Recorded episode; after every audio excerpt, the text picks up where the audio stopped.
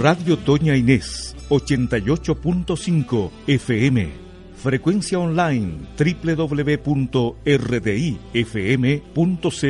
con el patrocinio de la Universidad San Sebastián y del Consejo Nacional de la Cultura y las Artes Región del Biobío se complace en presentar Interlíneas, Ciencia, Arte y Cultura al servicio del pensar. Interlíneas es un espacio radial que cuenta con un staff de profesionales de primer nivel, todos bajo la dirección del autor y compositor penquista, docente de la Universidad San Sebastián, Emilio Muñoz Muñoz.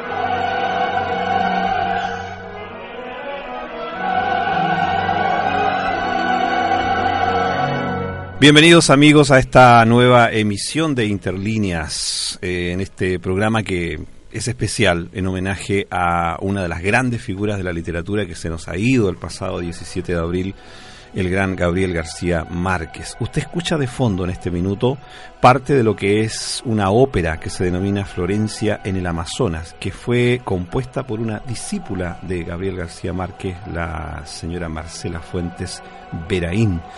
La verdad que está basada, según eh, uno de los autores de esta ópera, en el realismo mágico, que es como lo que más define a Gabriel García Márquez. Pero bueno, para conversar sobre Gabriel García Márquez, está con nosotros nuestro gran amigo Juan Cid Hidalgo. Como ustedes bien lo saben, él es doctor en literatura latinoamericana, es profesor de español de la Cátedra de Español en la Universidad de Concepción y también es panelista estable de nuestro programa. Y por supuesto, él es la el referente perfecto para poder conversar sobre este tema.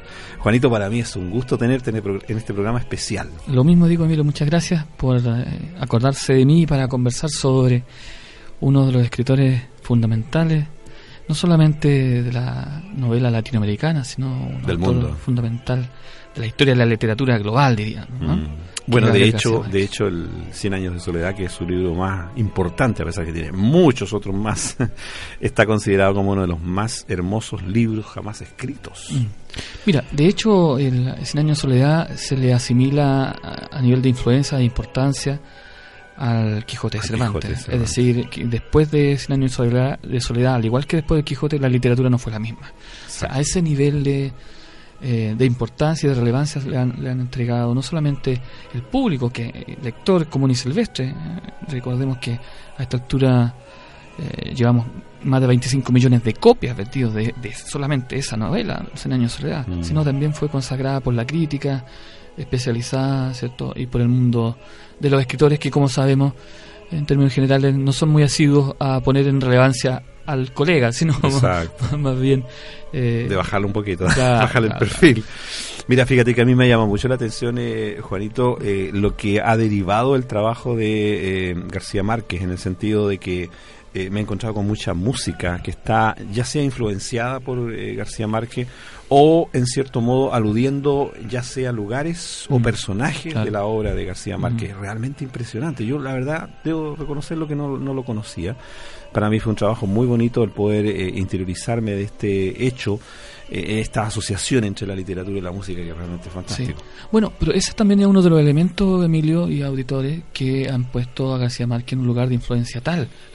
O sea, no solamente es un escritor que escribió una serie de novelas importantes, creó este mundo mítico, esta ciudad, mm. este pueblo mítico que es Macondo, sino que su nivel de influencia eh, tuvo salida en otras artes como tú señalas muy bien, la música, hay múltiples eh, obras populares y más selectas como la que estábamos escuchando hace un momento atrás, eh, eh, influenciadas por ya sea el mundo mítico de Macondo, por los personajes en la Soledad, pero no hay que olvidar que muchos de esos textos también tuvieron salida y siguen teniendo salida en el cine. Es decir, que no solamente se, no se quedó solamente en un escrito, en un manuscrito importante para la novela como género, sino que tuvo influencia en otras artes inclusive hasta influencia en la lengua. Eh, en alguna ocasión creo que ya hemos señalado que eh, eh, hay un, un, fenómeno que se llama entrada léxica ¿ah? en, el ámbito de la gramática, la lingüística. Y se define entrada léxica a, un, a una palabra que se ha incorporado al, a la lengua, en este caso al español, pero que es, un, es una palabra nueva, digamos. ¿ah? Y y, hay también frases acuñadas que ingresan al, al uso popular mundial, digamos, que tienen un origen que no es propio del lenguaje. Estoy pensando, por ejemplo, en la frase crónica de una muerte anunciada. claro. Esa frase es una frase que usamos todos para señalar, ¿cierto? Que hay, algo que va, eh, que va a venir. Y, claro, y que va al despeñadero, que una crónica de una muerte anunciada. Bueno, eso, esa entrada léxica, esa frase, esa oración, em, la, incorporamos a la lengua, o la lengua la incorporó, mm. por la influencia que tuvo esta novela que hizo que esa frase se comenzara mm. a usar de tal manera que ya es, casi un, una palabra distintiva ¿no? del, del español. Entonces, a ese nivel de incorporación en la cultura y en la lengua ha tenido eh, la escritura de Gabriel García Márquez, quien lamentablemente nos dejó hace ya una, un par de semanas. Algunos días atrás, sí. Lamentablemente, pero bueno, nos ha dejado un legado realmente impresionante. Yo quisiera matizar esta conversación, eh, Juanito, con algo de música. ¿Cómo no? Y la verdad de las cosas que hay, hay unos temas realmente fantásticos, hay, muchas canciones, de las cuales yo voy a rescatar algunas que son, podría decir, las más populares o las más conocidas. Por ejemplo, se realizó hace algunos años atrás eh, en el cine, como tú bien decías, el, eh, se llevó al cine el libro El amor en los tiempos del cólera. Y se le pidió a la cantante colombiana Shakira y Antonio Pinto, dos eh, compositores y además ella cantante, que hicieran la música de esta película. Y precisamente a continuación vamos a escuchar uno de los dos temas que ella interpreta y que se denomina Despedida.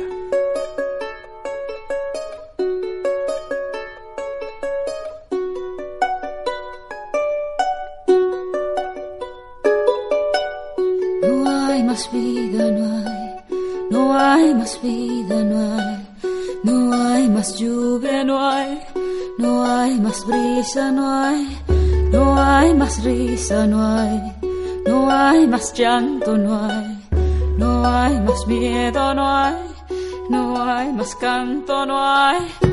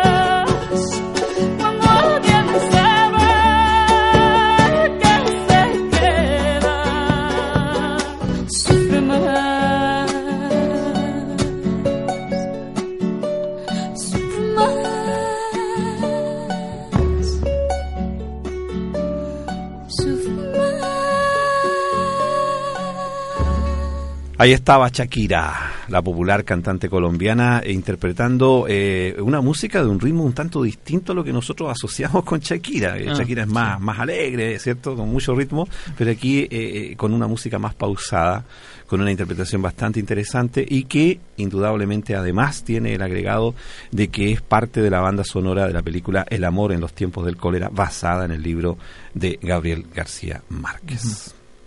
Bueno, eh, para quienes nos están escuchando, eh, basta recordar un par de fechas para, eh, para situarnos. ¿no? Eh, García Márquez nació el 6 de marzo del 27, es decir, fue testigo, diríamos, de prácticamente la historia del siglo XX, una historia muy convulsa, como sabemos, y que de algún modo esa experiencia de haber pasado por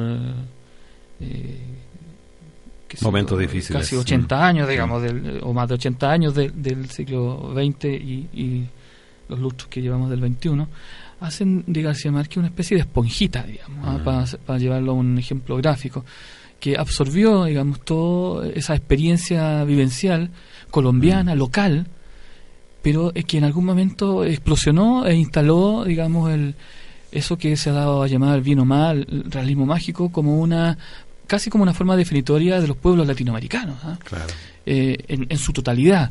Sin embargo, hay que recordar que García Márquez cuando, eh, yo diría más, más, más en serio que en broma, cuando le, le, han preguntado múltiples veces o le preguntaron múltiples veces cuál era el, el origen de su relato, digamos, de, de dónde maquinaba esta, esta fórmula real maravillosa de expresar eh, historias, eh, qué sé yo. Y él dice, bueno, yo lo único que he hecho es transcribir los cuentos que me ha contado mi abuelo, digamos. ¿ah? La abuela influyó mucho en él, ¿ah? Montones. Tanto así que eh, el caudal de, de historias que, que tienen, diríamos, em, alguna línea eh, mágica o, extrasensorial, lo que sea, viene de un poco de, la historia familiar, una historia, insisto, local, de, de, colombiana, ¿cierto? Eh, él nació en Aracataca, eh, un, pueblo mínimo, digamos, en, en el contexto. Casi perdido en el mapa. Bueno, de, algún modo, ¿cierto? prefigura Macondo, ¿no? que, es un pueblo muy pequeño. que sin embargo comienza a mitificarse ¿no? y a construir un imaginario que sobrepasa con todo a lo que podría ser una ciudad tan pequeña como como Aracataca. Mm. ¿Sabes tú que de, eh, su abuela Tranquilina Iguarán, eh, ella influenció muchísimo en la, en la vida de, digamos, y en la obra de mm. Gabriel García Márquez? A, él le llamaba mucho la atención, eh, él, la definía como una mujer imaginativa y supersticiosa, porque hacía relatos de cosas entre que mezclaba la verdad y, y también algo de imaginación. Sí y lo contaba con una seguridad tal, él lo dice en su autobiografía, en uno de sus textos, que, que todo el mundo le creía. Bueno. Nadie dudaba de su relato. Claro, de, hecho, eh, bueno, la autoridad que tiene eh, los, ancianos, ¿no? Es una autoridad que casi no... Bueno, ahora... Es incuestionable. Claro, ahora se cuestiona, que sé pero eh, décadas atrás lo que decía el abuelo era...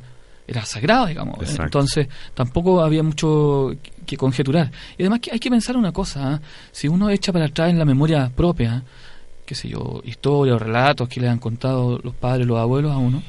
Eh, bueno, en, esos relatos hay componentes que uno puede pensar que, que, no son reales, entre comillas. Porque, por ejemplo, cuando uno dice, ah, qué sé yo, anoche soñé tal cosa. Y si yo transcribo eso, yo soñé, qué sé yo, que iba caminando, invento sobre un lago. Bueno, eso es, es tan real, eh, aun cuando no, no, fue concreto, pero fue eh, una experiencia que, que tuvimos, digamos. Exacto. Eh, y que experienciamos en el sueño, ¿no? nuestra parte onírica, y al, y al escribirla, digamos, eh, a, la, a, la, usanza de García Márquez, ¿no? Es decir, donde esos elementos sobrenaturales aparecen naturalizados absolutamente, nadie le llama la atención, ¿no? Eh, y, y, esto de, la incorporación de la magia, de, elementos míticos de la realidad colombiana, pero también conectados con la mítica, diríamos, global, eh, grecolatina, hacen de, de la escritura de García Márquez un, un cúmulo de, eh, de preciosismo, ¿no? de, de estas historias que, que, se van articulando eh, en una familia. Eh, el texto se llama 100 años de soledad y efectivamente uno puede ahí leer, ya es soledad, es, desolación, pero los personajes se, se, les nombran a cada rato y se marcan que son buen día, que los buen día, que los buen día. Entonces, eh, en, en, alguna medida hay cierta literatura que cuando eh, quiere desplegar soledad, ¿cierto? lo que hace es anular los nombres. ¿ah? Porque con eso eh, reafirmo y confirmo que, que el sujeto está, digamos, desconectado.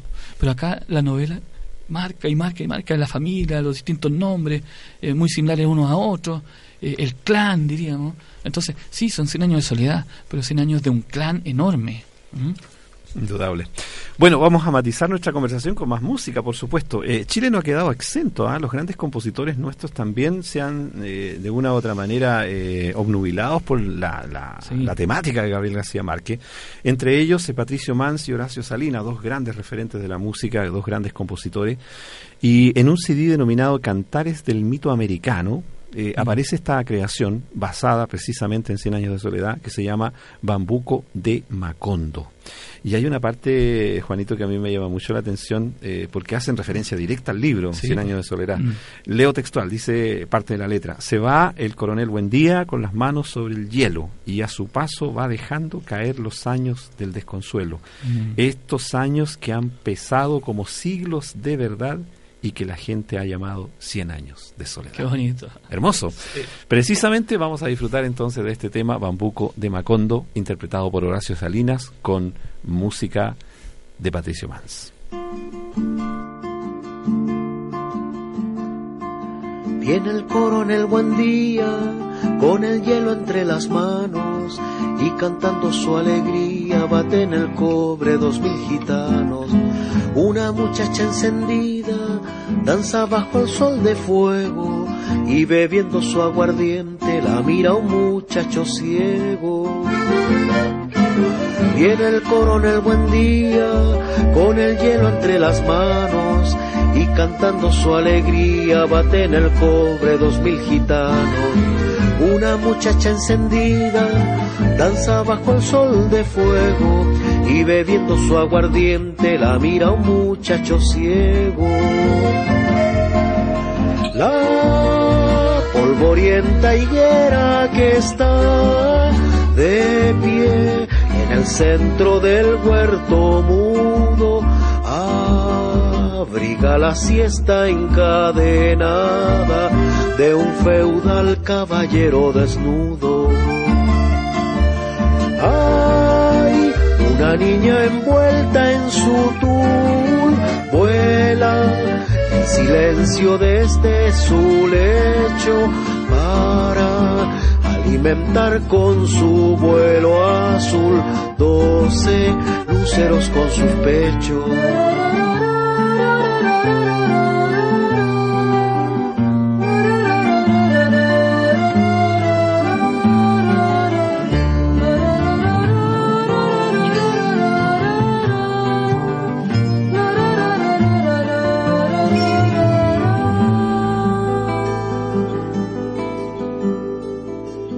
Se va el coronel buen día, con las manos sobre el hielo, y a su paso va dejando caer los años del desconsuelo. Estos años que han pesado como siglos de verdad, y que la gente ha llamado cien años de soledad. Se va el coronel buen día, con las manos sobre el hielo y a su paso va dejando caer los años del desconsuelo. Estos años que han pesado como siglos de verdad y que la gente ha llamado cien años de soledad. La polvorienta higuera que está de pie en el centro del huerto mudo la siesta encadenada de un feudal caballero desnudo. Hay una niña envuelta en su tul, vuela en silencio desde su lecho para alimentar con su vuelo azul Doce luceros con sus pechos. Doce luceros con sus pechos. Doce luceros con sus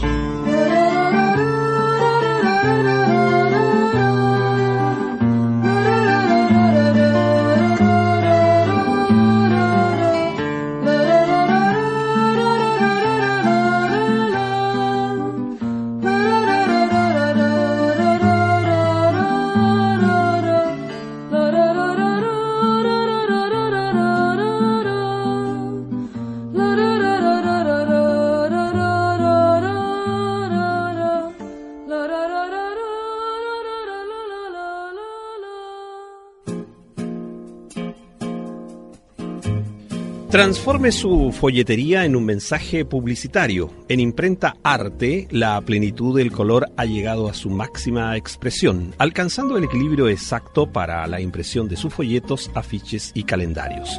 Imprenta Arte, Colo Colo 1182, fono 285-4340, correo electrónico administración arroba Usted está en la sintonía de Radio Doña Inés 88.5 www.rdifm.cl. Hoy día conversando con nuestro queridísimo amigo Juan Cid Hidalgo, doctor en literatura latinoamericana, conversando hoy día en este especial dedicado a Gabriel García Márquez, que mm. como ya sabemos nos dejó hace ya algunas semanas atrás. Sí. Estábamos metidos un poco en Cien años de soledad, que es tal vez el libro más eh, conocido, pero hay otros que son realmente fantásticos. Eh, está el, coronel no tiene quien le escriba, está Ojos de perro azul, que es maravilloso realmente. Y eh, bueno, el que hacíamos mención hace un rato con la banda sonora que, fue llevado al cine, que es El amor en los tiempos del cólera.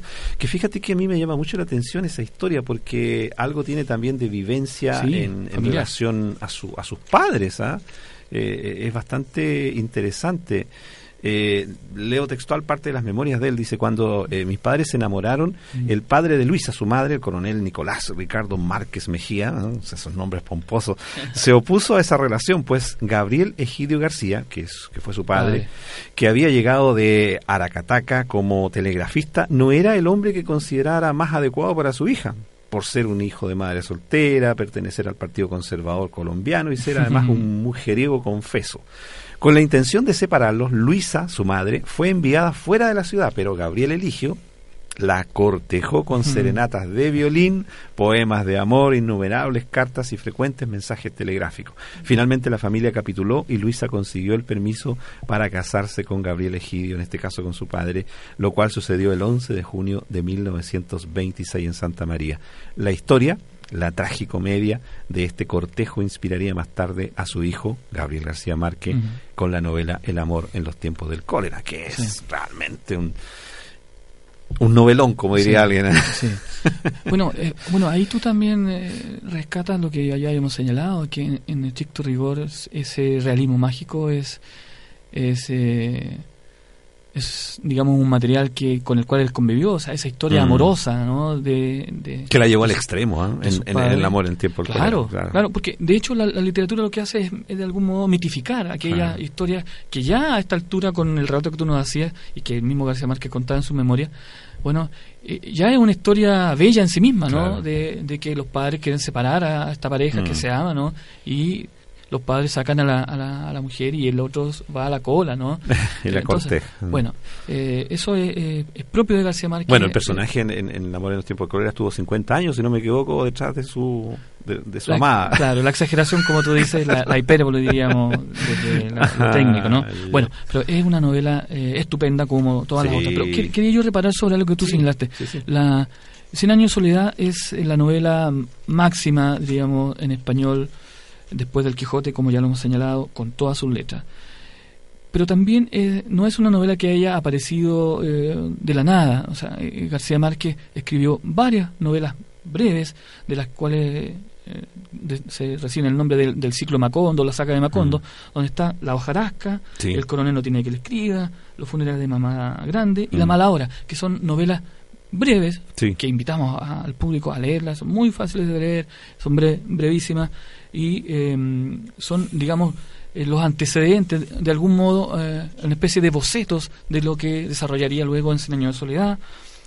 por lo tanto, los personajes de estas novelas que hemos señalado son personajes de la familia Buendía, algunos, ¿cierto? O de algunos otros personajes secundarios que circulan ya de manera más desarrollada, con mayor espesor todavía en, en la enorme novela Cien años de soledad. Sí, algunos de los textos que tú mencionas, eh, Juanito, están inmersos también en lo que es la eh, lo que vivía Colombia en esa época. Había una guerra civil, recordémoslo, entre los liberales, los conservadores. El Bogotazo. El, claro, está el Bogotazo. Eh, la mala hora creo que es uno de los textos, si mal no recuerdo, donde precisamente él hace referencia. Pero lo que, lo que me llama la atención es que en una entrevista que él le hicieron hace ya muchos años, eh, le preguntaron si él utilizaba su, su literatura para poder eh, eh, mezclar un poco lo que es la política contingente y él dice que no, básicamente lo que él hace es exponer y simplemente el lector es el que tiene que decidir, él expone una situación, que es una, forma en cierto modo de recordar también a nuestros auditores que Gabriel García Márquez era periodista de profesión. Sí. Y, y tenía, digamos, la, la idea es clara en términos ideológicos. No, por supuesto, por ¿ah? supuesto, sí. Entonces, de repente eh, uno puede creerle 100% no, digamos. Claro. Eh, pero sí, evidentemente, La Mala Hora es un texto donde reflexiona sobre el periodo de la, violencia. Mm. El, el, 9 de abril de 1948, eh, en Colombia, hay un llamado a, a votaciones presidenciales y asesinan a, José Luis Gaitán, que es el, el gran político liberal y es asesinado y el país completo se entra en una convulsión de tal magnitud que durante ese mismo día señalan los historiadores colombianos que murieron hasta 200.000 personas, ¿ah? porque salieron a la calle a enfrentar a los conservadores eh, por, eh, digamos, eh, porque ellos habrían sido los asesinos de, de, este político. Y claro, la mala hora se, se trabaja un poco la dimensión de la violencia, no como en otros, otras novelas colombianas que que son más explícitas, digamos,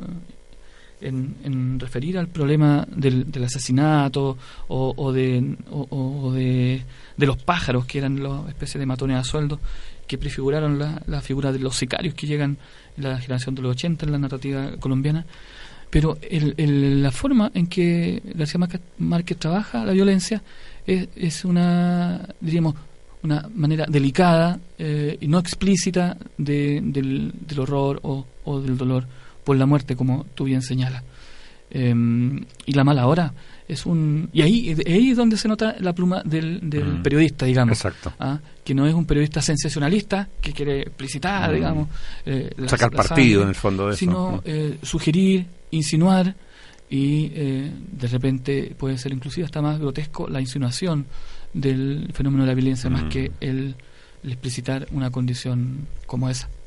Hay otro texto, Juanito, que también a mí me llama mucho la atención y que hace ya muchos años leí, que es Ojos de Perro Azul. Eh, ¿Sabes que Rubén Blades, este gran eh, compositor y cantante centroamericano, eh, escribió una canción que precisamente la titula Ojos de Perro Azul y que la vamos a escuchar a continuación? Él se acompaña de Los Son del Solar. Él formó parte también de este grupo durante un tiempo y en una presentación en vivo la vamos a recordar a esta hora de la tarde aquí en Interlíneas.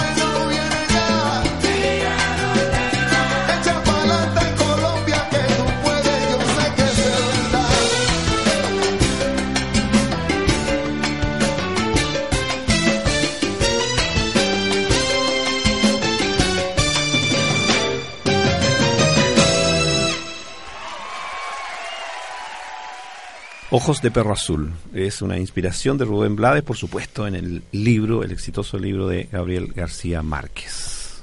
Hermoso, hermoso cuento, ¿ah? Lindo. Y, y además que eh, García Márquez estaba muy conectado con el mundo, la cultura y con, con las otras artes, digamos. Él señalaba o señaló en algún momento que eh, le encantaba eh, escuchar música, pero si había algo que le gustaba más que escuchar música era hablar sobre música. Entonces, de, de, algún modo, este, eh, entrañable autor Mm. también, digamos, gusta de las eh, de, de las otras artes. Pero, ¿sabes, Emilio? Yo quisiera llevar un poquito la conversación a, un- a una cuestión que, que en algún, en algún en cierto sentido polémica, porque la figura de García Márquez fue tal, de tal magnitud, tan enorme, que sepultó derechamente a varias generaciones de escritores colombianos. Porque si nosotros hiciéramos una encuesta a nuestros auditores, ¿qué escritor colombiano fuera de García Márquez conoce? Bueno, Difícil. probablemente los de que suenan ahora últimos, Laura Mm. Restrepo, Mm. qué sé yo, eh, Caicedo y algún otro. Pero de la de la de los años 60, el 67 recuerden que se publicó Cien años de soledad, Ujú. el 55 La hojaresca y las décadas después. No hay Bueno. más que buscar. O sea, nosotros desconocemos, digamos, o- o, Mm. muchos desconocemos la, la gran cantidad de otros autores que se vieron disminuidos de alguna manera Claro. por la figura eh, tan molar de García Márquez. Pero sabes que él tenía una tenía conciencia de aquello y no le gustaba demasiado, digamos. Ya. Es decir, el tema de la fama. Eh, por eso es que él ves que podía eh, convencía a algunos de los escritores jóvenes para que lo acompañaran en algunas actividades. Por ejemplo, en, en, en Cuba, eh, bueno, eh, Mm. García Márquez era gran amigo de Fidel Castro, en varias ocasiones estuvo en Cuba eh, realizando cursos sobre cinematografía, qué sé yo, y también eh, concursos literarios y, demás. Y eh, en- no recuerdo con exactitud, pero hace, qué sé yo, unos 10 años atrás, García Márquez invitó a Jorge Franco Ramos. Y usted me dirá, ¿quién es Jorge Franco Ramos? Bueno, Jorge Franco Ramos es un novelista colombiano recientemente, recientemente galardonado con el premio Alfaguara de novela. Es decir, un, un autor súper joven, digamos, eh, pero que García Márquez lo eh, trató de, comillas, apadrinar o de tratar de hacerlo circular porque sentía un poco de se- sentimiento de culpa, ¿no? De Mm. que... De De la- avasallar todo. Claro, ¿no? de que la narrativa la novela colombiana era García Márquez y nadie más. y hay múltiples otros autores que eh, podemos, yo le puedo recomendar, que sea Gustavo Gardiazabal, Héctor Abad Faciolince, la misma Laura Restrepo, Andrés Caicedo, Jorge Franco, Mario Mendoza, bueno, Hay, una playa interesante. Claro. Mira, eh, dentro de la música, para matizar un poco nuestra conversación, está el tema central de la película El amor en los tiempos del cólera, que fue escrita, reitero, por Shakira y Antonio Pinto. Eh, vamos a escuchar el tema central que se denomina Hay Amores, en la voz, por supuesto, de Shakira.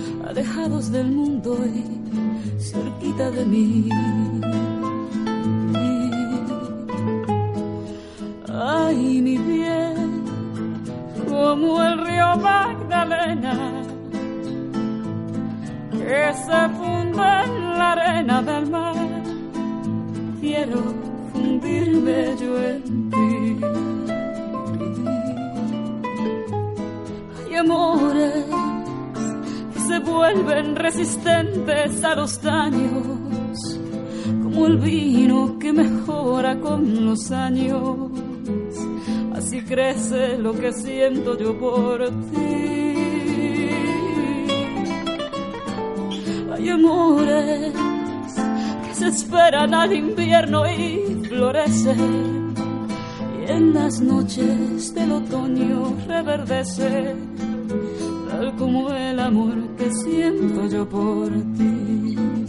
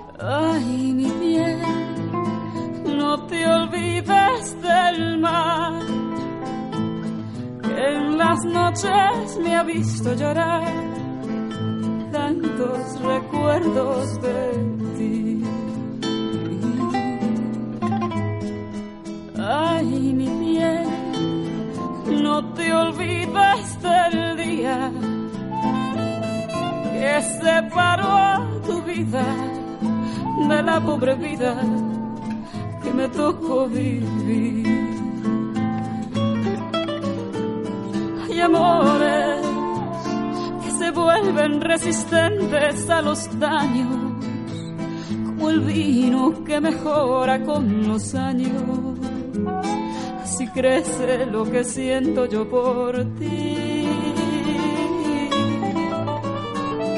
Hay amores que parece que se acaban y florecen. Y en las noches del otoño reverdece, tal como el amor que siento yo por ti.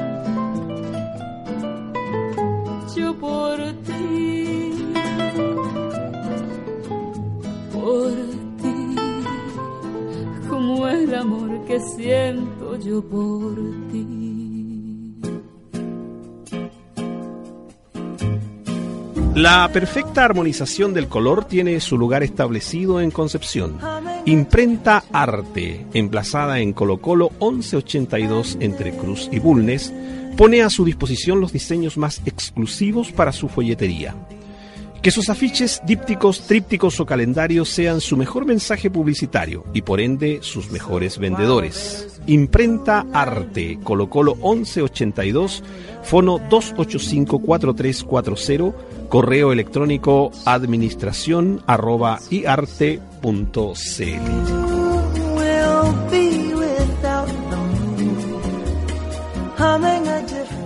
Estamos hoy día rindiendo homenaje al gran Gabriel García Márquez junto a nuestro buen amigo Juan Cid Hidalgo. Él es eh, doctor en literatura latinoamericana, es eh, profesor de la Cátedra de Español en la Universidad de Concepción y es panelista estable de nuestro programa. Usted lo sintoniza, por supuesto, semana a semana para escuchar los últimos libros que aparecen en el mercado literario y también un recuerdo a los textos antiguos. Yo creo que más adelante, Juanito, nos vas a recomendar algunos de los textos de García Márquez, porque la verdad que son muchísimos y habría que buscar cuál sería más eh, factible, digamos, de recomendar a nuestros auditores.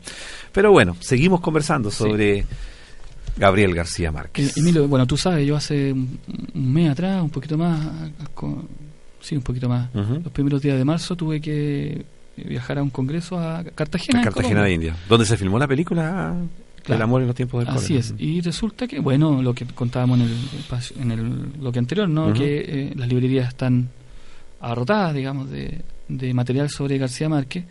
Y bueno, hace un mes y medio atrás, las noticias que se tenían es que estaba mm, relativamente estable dentro de- del, del problema Mm. serio que tenía de salud.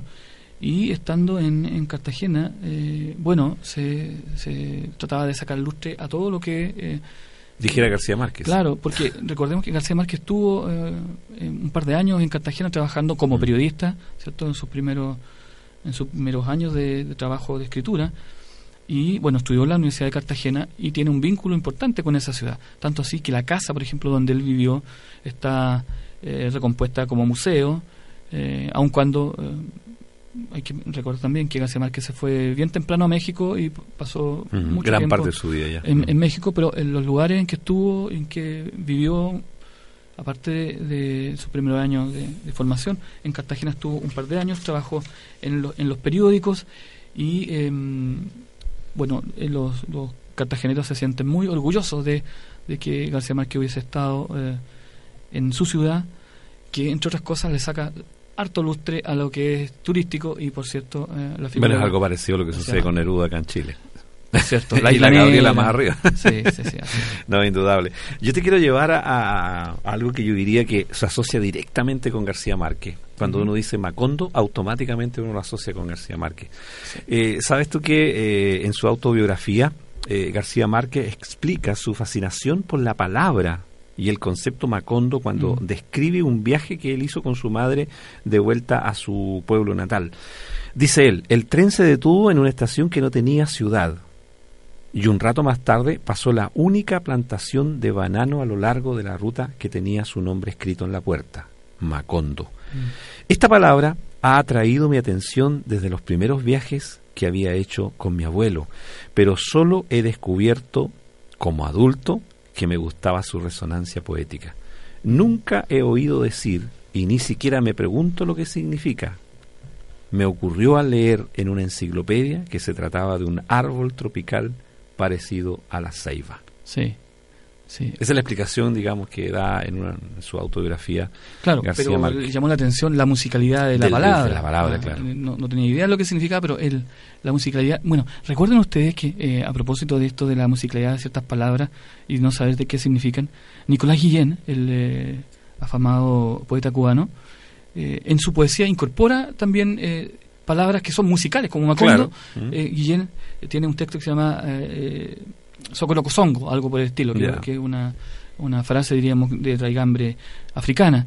Y Mm. Macondo también es una palabra como musical, ¿no? Claro. Eh, y, y también eh, probablemente tenga algo que ver con el mundo africano por, por su por su fonética, digamos. Mm. Eh, lo que es importante aquí es que García Márquez hizo de este descubrimiento, eh, diríamos, fonético, eh, construir, digamos, una obra monumental, literaria y narrativa a partir de un pueblo imaginado, que inclusive eh, en algún momento hubo intenciones de construirlo, digamos, crearlo en objetivamente. De hacerlo real. Claro, en, en algunas coordenadas de, de la selva colombiana, porque fue eh, tal la influencia de, de, de- de esta construcción mítica de García Márquez que había gente que viajaba a Colombia a buscar Macondo. ¿no? Exacto. Así, así como a buscar el Creyendo dorado, de que existía, sí. exactamente. Esto, esto de las palabras es muy, muy genial porque yo eh, recuerdo, fíjate, eh, de un caso bien eh, especial el de un, de un poeta brasileño, Vinicio de Moraes, que él usaba también algunos términos africanos, pero Claro. eh, consideraba términos africanos eh, que eran garabatos en África, como Ah. de Tonga la Mironga de Cabuleté, por ejemplo, que después lo llevó a la, a la música con, con Antonio Carlos Jobim. Pero bueno, son palabras que suenan bonitos, que no necesariamente tienen que significar algo bonito. Ajá. Pero Macondo, fíjate que fue considerado por Oscar Chávez. Muchos de los auditores probablemente no conocen o no han escuchado a Oscar Chávez. Él es un gran músico mexicano que escribió eh, la famosa cumbia, Claro. la cumbia de Macondo. ¿ah? Que tiene múltiples versiones. Y tiene múltimas versiones, incluso tiene versiones chilenas. Sí, ya, claro. muchas versiones chilenas. Eh, Luis Inlandáez, por ejemplo, es una de ellas. Eh, bueno, Oscar Chávez Fernández, que es el nombre de este compositor, nació en México hace ya algunos años. Él está vivo todavía, es un cantante, actor y compositor mexicano. Y fíjate que en el 2011 el gobierno de México le otorgó un Premio Nacional de Ciencia y Arte, pre- precisamente porque él escribe eh, poesía en la práctica y la lleva a la música. Así que vamos a escuchar el famoso Macondo en la versión de Oscar Chávez.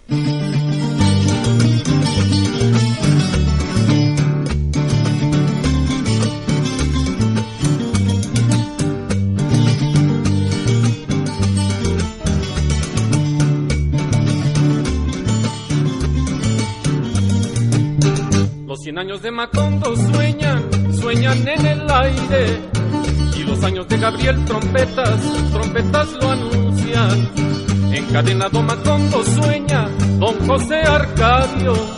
Y ante él la vida pasa haciendo remolinos de recuerdos. La tristeza de Aureliano, el 4, la belleza de Remedios, violines, las pasiones de Amaranta, guitarras, el embrujo de Melquiades, oboe, Úrsula, cien años, ¿dónde está Macondo? Úrsula, cien años, ¿dónde está Macondo? Eres epopeya del pueblo olvidado, forjado en cien años de amor esa historia. Eres epopeya del pueblo olvidado, forjado en cien años de amor esa historia. Me imagino y vuelvo a vivir en mi memoria quemada al sol. Mariposas amarillas, Mauricio Babilonia. Mariposas amarillas que vuelan liberadas. Mariposas amarillas, Mauricio Babilonia. Mariposas amarillas que vuelan liberadas.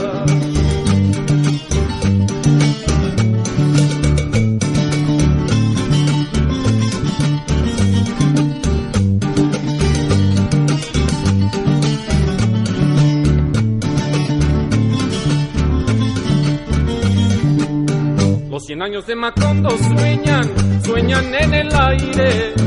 Y los años de Gabriel trompetas, trompetas lo anuncian. Encadenado Macondo sueña, don José Arcadio. Y ante él la vida pasa haciendo remolinos de recuerdos. La tristeza de Aureliano, el 4, la belleza de remedios, violines, las pasiones de Amaranta, guitarras, el embrujo de Melquiades, oboe, Úrsula, cien años, ¿dónde está Macondo? Úrsula, cien años, ¿dónde está Macondo? Eres epopeya del pueblo olvidado, forjado en cien años de amor esa historia. Eres epopeya del pueblo olvidado, forjado en cien años de amor esa historia. Me imagino y vuelvo a vivir en mi memoria quemada al sol. Mariposas amarillas, Mauricio Babilonia. Mariposas amarillas que vuelan liberadas. Mariposas amarillas, Mauricio Babilonia. Mariposas amarillas que vuelan liberadas. Mariposas amarillas, Mauricio Babilonia. Mariposas amarillas que vuelan liberadas. Mariposas amarillas, Mauricio Babilonia. Ahí estaba Macondo, no podíamos terminar el programa de hoy día, Juanito, si no escuchábamos este tema que yo diría que es bastante, en cierto modo, eh, revelador de lo que significa Macondo, este Sí. realismo mágico tan especial, Claro. tan... Y, y además que esta esta composición es- está, digamos, en la en los discos duros de generaciones como las nuestras. Claro, Eh, y, y sigue pasando los tiempos. Claro, ¿no? y se Es sigue transversal. escuchando. Sí. No, es fabulosa Sí. canción. Es realmente fantástico. Yo quisiera comentarte, Juanito, y también a nuestros auditores para terminar ya nuestro programa hoy día en este pequeño homenaje que rinde Interlíneas al gran eh, Gabriel García Márquez, comentar, comentarte algunas frases de Gabriel García Márquez que realmente son como para pensarlas. Voy a leer la primera. Dice, la peor forma de extrañar a alguien es estar sentado a su lado y saber que nunca lo podrás tener. Otra, el secreto de una buena vejez no es otra cosa que un pacto honrado con la soledad. Esta es muy buena. Lo más importante que aprendí a hacer después de los 40 años fue a decir no cuando es no. Solo porque alguien no te ame como tú quieres, no significa que no te ame con todo Mm. su ser. Esa es una de las clásicas. Pero hay una a mí en particular, Juanito, que me llama mucho la atención y que yo creo que retrata muy bien lo que fue eh, Gabriel García Márquez. Eh, dice lo siguiente, el hombre solo tiene derecho a mirar a otro hacia abajo cuando ha de ayudarle a levantarse. Yo diría que esa frase es realmente una frase para el bronce Sí. y que retrata claramente lo que fue Gabriel García Márquez. Otra más, recordar es fácil para el que tiene memoria, olvidar es difícil para el que tiene corazón. Ahí está la diferencia entre Sí. olvidar, ¿cierto? Y recordar. Los seres humanos no nacen para siempre el día en que sus madres los alumbran, sino que la vida los obliga a parirse a sí mismo una y otra vez. Bueno, con esta frase de García Márquez estamos concluyendo nuestro programa de hoy día. Juanito, yo te quiero agradecer por tu tiempo, por haberte dado No, un nada. poquitito de espacio, digamos, para eh, juntarnos y conversar eh, al aire de este gran escritor que nos ha dejado, Gabriel García Márquez. Muchos años después, frente al pelotón de fusilamiento, el coronel Aureliano Buendía había de recordar aquella tarde remota en que su padre lo llevó a conocer el hielo. Así comienza este libro, Cien años de soledad, de Gabriel García Márquez. Gracias, Juanito. Nada. Gracias también a nuestro amigo Richard Seguel en los mandos técnicos. Nos encontraremos en una nueva emisión de Interlíneas. Muchas gracias.